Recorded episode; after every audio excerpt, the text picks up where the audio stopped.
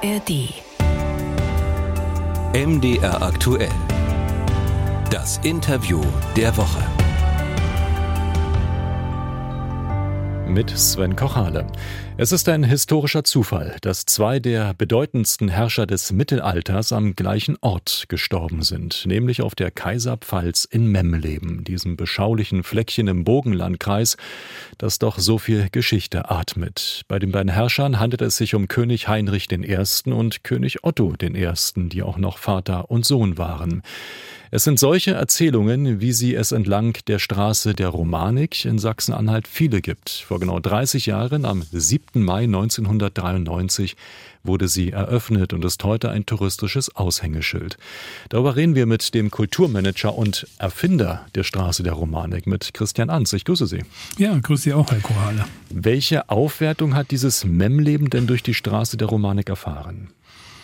Ja, wenn jemand gesehen hätte vor 30 Jahren, das war eine LPG, die ziemlich heruntergekommen, sage ich es mal, und es gab diese Ruine, da war eine Tankstelle, die ziemlich äh, viel Öl verloren hatte immer schon und äh, Benzin, das lief alles in, die Erde rein, es musste da entsorgt werden. Also es war, sah auf jeden Fall nicht sehr schön aus, das Ganze, und wenn man das sich heute anschaut, und äh, sieht auch, wie toll das gelegen ist an der Unstrut direkt, ne, das Kloster, die Weinberge, äh, es gibt einen extra Weinbergshof vom Kloster in Memleben. Es ist einfach ein Traum. Es ist sehr ruhig gelegen, es ist kein Stress und es ist hm. toll und großartig. Also Memleben ist regelrecht aufgeblüht? Ja, nicht nur im Leben, aber es ist ein gutes Beispiel dafür, was von 1992, muss man ja sagen, bis äh, heute passiert ist. Und es geht ja weiter. Die Investitionen laufen weiter in meinem Leben. Und äh, das wird immer mehr sozusagen zu einem Nukleus in einer sehr, sag ich mal, eher abgelegenen Regionen, touristisch abgelegenen Regionen, aber wo sich so viel findet. Die Himmelsscheibe von Nebra ist direkt daneben, aber auch wie gesagt Wassertourismus, Wein, das bildet eine Einheit. Und das mhm. ist einfach toll. Und wenn man sowas sieht, dann sagt man, ja, wir haben doch was richtig gemacht. Ja, Sie haben es schon angedeutet. Memleben ist äh, nur eine Station auf dieser rund 1200 Kilometer langen Route, gespickt mit Domen, Burgen, Klöstern, Kirchen. Wie hat sich diese Idee von dieser Strecke, dieser touristischen Strecke im Laufe der Zeit entwickelt?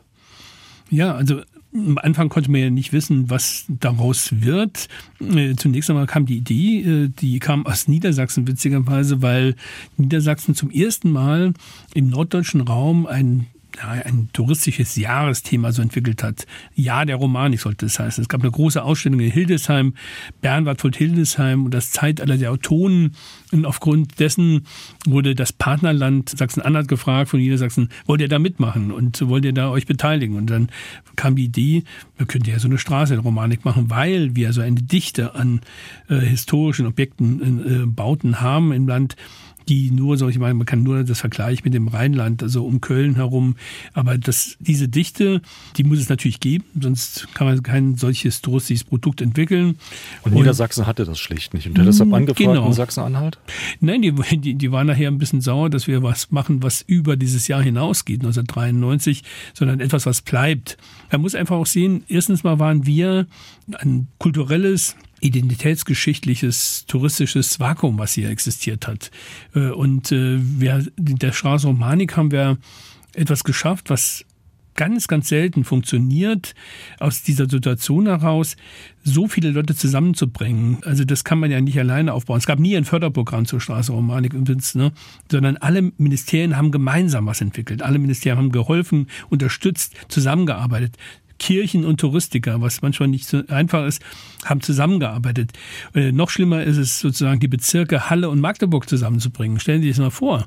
Also bevor die A14 da war, ne? also das ist ja äh, im Fußball noch heute nicht geglückt, äh, dass man das hinkriegt. Ja, aber immer von diesen äh, äh Ja, ne? aber das hat geklappt, dass dann plötzlich die Leute von Diesdorf bis Memleben sozusagen plötzlich mit einer eigenen gemeinsamen Geschichte sozusagen zusammengefunden haben. Das, das ist, war so, das war so die Klammer. Es gab ja keinen, ja, es gab eigentlich nur genau. die Idee ohne Plan Plan, ohne Helfer. Wie sind Sie da rangegangen?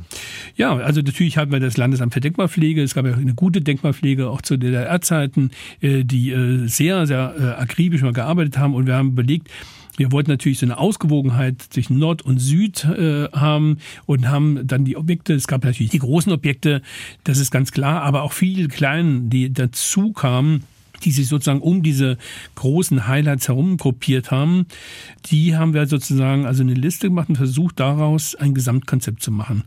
Es geht natürlich immer doch darum, wo kann man sich was anschauen, äh, wo können Investitionen sozusagen getätigt werden, dass es auch eine Zukunft hat. Äh, und daraus haben wir ein Gesamtkonzept gemacht und sozusagen sehr viel investiert, sehr viel Geld investiert aus vielen Bereichen. Und das ist bis heute, wie gesagt, sieht man am MEM-Leben immer noch nicht abgeschlossen.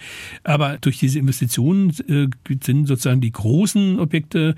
Quedlinburg wird ja auch noch gebaut, sozusagen, dass das Museum jetzt neu geschaffen wird von Kirche und Stadt gemeinsam, was eine tolle Sache ist. Aber in vielen anderen Bereichen wird äh, weiter gearbeitet. Äh, ob es im Naumburger Dom ist, wird das Weltkulturerbezentrum in historischen Gebäude jetzt errichtet. Also viele Dinge laufen einfach weiter, wenn man ein gutes, ich sage jetzt mal, Produkt hat. Viele äh, scheuen sich da so ein bisschen in der Kultur zu sagen, wir können nicht mit diesen Marketingbegriffen arbeiten. Doch, können wir nämlich nur so kann Kultur auch äh, weiterhin überleben. Wir müssen die Menschen, die kulturaffin sind, wollen auch stolz sein auf so eine Marke. Ne? Und das hat äh, Sachsen-Anhalt geschafft. Also das ist eine sehr, sehr große Seltenheit so eine Marke aufzubauen nach außen, also für die Besucher von außerhalb, aber auch so einen Markenstolz zu entwickeln nach innen, von Havelberg bis nach Naumburg. Diese Idee hat sich dann äh, so weit entwickelt, dass äh, dann der Öffnungstermin stand. Die Öffnung damals vom äh, Bundespräsidenten Richard von Weizsäcker vor 30 Jahren. Da haben wir im Archiv ähm, mal ein bisschen geguckt und auch was gefunden. Hören wir mal rein. Die alte Kultur und Kunst, die sich in Sachsen-Anhalt in besonderem Maß, wie aber auch in anderen östlichen Bundesländern zeigen, nun ganz äh, Deutschland zugänglich zu machen, äh, gehört neben dem rein wirtschaftlichen und sozialen und finanziellen und menschlichen mit in das Zentrum unseres Zusammenwachsens. Der damalige Bundespräsident Richard von Weizsäcker. Ähm, inwieweit hat sich denn dieser Wunsch erfüllt? Der hat sich auf jeden Fall erfüllt und äh, wir sind noch stolz, dass wir diesen Termin mit Richard von Weizsäcker gemacht haben, äh, weil er äh, seit diesem Termin zur Eröffnung 93 quasi ein Werbeträger geworden ist für die Straßenromanik. Also wo er aufgetreten ist, ich habe ja viel mit ihm noch zu tun gehabt, auch er war ja auch beim Zehnjährigen noch dabei zur Straßenromanik, hat er immer wieder gesagt, nicht in Berlin, ist die Wiege der deutschen Geschichte, steht die Wiege der deutschen Geschichte, sondern in Sachsen-Anhalt. Und das hat übrigens unser Ministerpräsident jetzt auch übernommen. Der sagt das jetzt auch öfter mal. Äh, äh, aber das kommt von Richard von Weizsäcker. Und äh, dann wurde dieser 7. Mai festgelegt, irgendwann, 7. Mai. Und dann ja, wurde und die Historiker, die merken schon auf, dieser 7. Mai hat ja auch geschichtlich eine große Bedeutung. genau, so ist es. Ähm, dann hat der spätere Ehrenbürger von Magdeburg, Heinz Gerling, der hat auch das Projekt sehr, sehr stark mit immer forciert, hat mich immer unterstützt in allen Bereichen. Und er kam ins Büro und sagte, ja, was ist denn Termin. Ist der fertig jetzt mit, mit Richard von Weizsäcker? Ich sage, ja, endlich. Wir haben einen festen Termin, 7. Mai. Und er sagt, ja, das ist doch der 1020. Todestag von Otto dem Großen. Dann habe ich gleich in Mexiko, früher gab es noch kein Internet, dann nachgeschaut. Also es ist wirklich so. Und das ist nur ein Zufallsfund. Also vielleicht ist es auch Schicksal, muss man sagen. Das ist der 1020. Todestag und der 1000. wurde ja nicht gefeiert, 1973 in der DDR.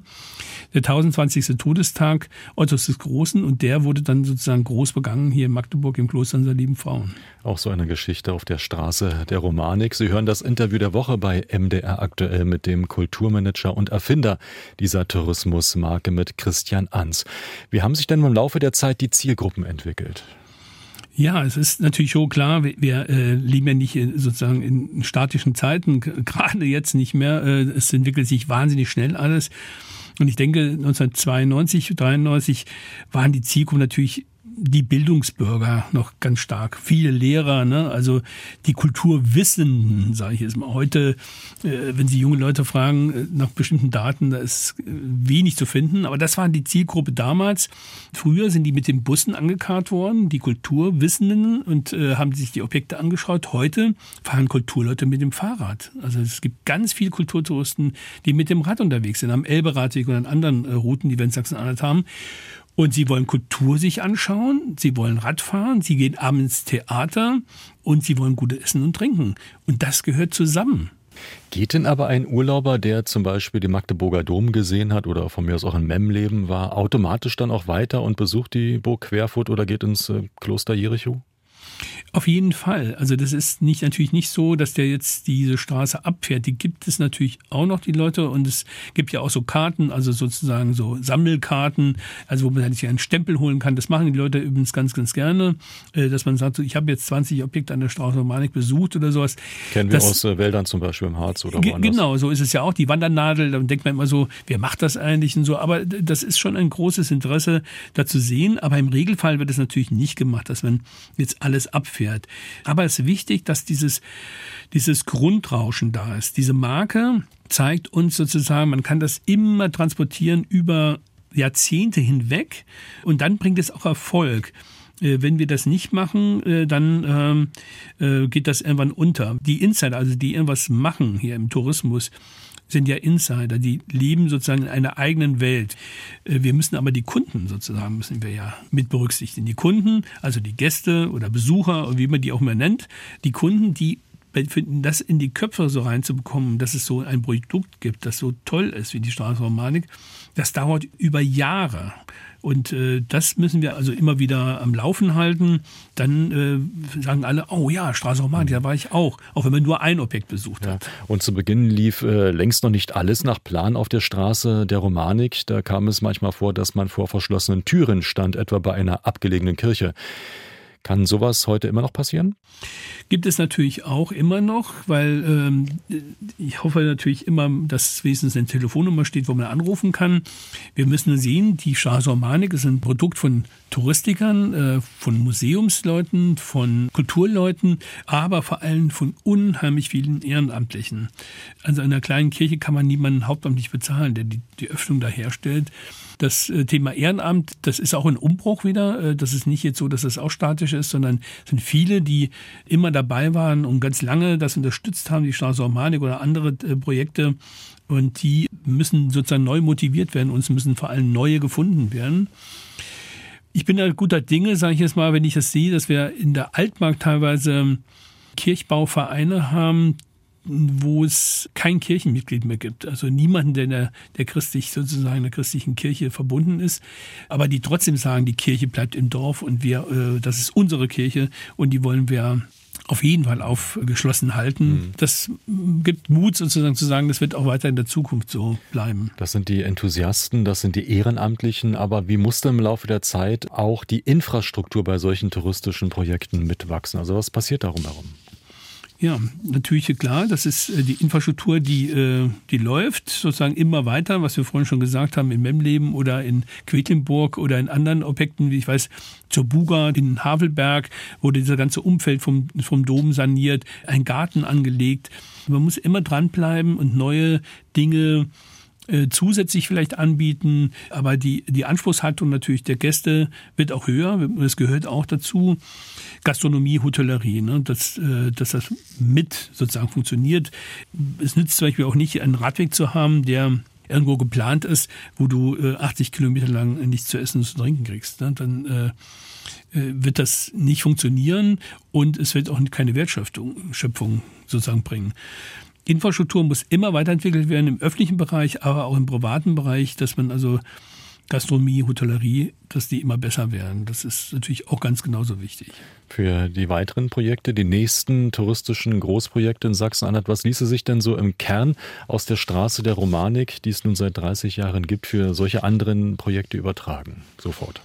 Was ist äh, übertragbar ist es natürlich nicht, weil äh, man kann in einem so kleinen Bundesland wie, wie Sachsen-Anhalt nicht beliebig viele ähm, neue Themen sozusagen äh, entwickeln und äh, auf den Weg bringen, also so vernetzte Themen, also dieses ganze Land sozusagen zusammenbringen. Ich denke, da sind wir schon sehr, sehr gut geworden und haben also mit der Straßenromanik, mit dem blauen Band, mit den Gartenträumen, mit den Himmelswegen sehr, sehr gute Produkte entwickelt. Wir haben einzelne Städte wie mit UNESCO-Welterbe, das sind auch tolle Dinge, die da sind. Sie müssen sich so vorstellen der Reisende muss unterbewusst wissen, was ihn erwartet. Wir kennen das, ich sage mal, das Wort Harz. Wenn Sie das Wort Harz hören, wissen Sie, Sie haben Bilder im Kopf, sofort. So muss es sein. Und das, da haben die über 100 Jahre gebraucht, um dahin zu kommen, weil die ganz lange schon Tourismus machen. Man weiß sofort, was einen erwartet. Und so ist es mit der Straße Romanik auch, dass nach 30 Jahren immer wieder penetrieren, immer wieder äh, sozusagen neue Ideen, natürlich auch neue Aspekte reinzubringen. Die Jubiläen, die Domschätze, meine Region wie Saale Unstrut jetzt mit Memleben, Kaiser Otto, immer verschiedene Themen mal aufwärmen, aber immer mit dem Thema Straße Romanik verbunden.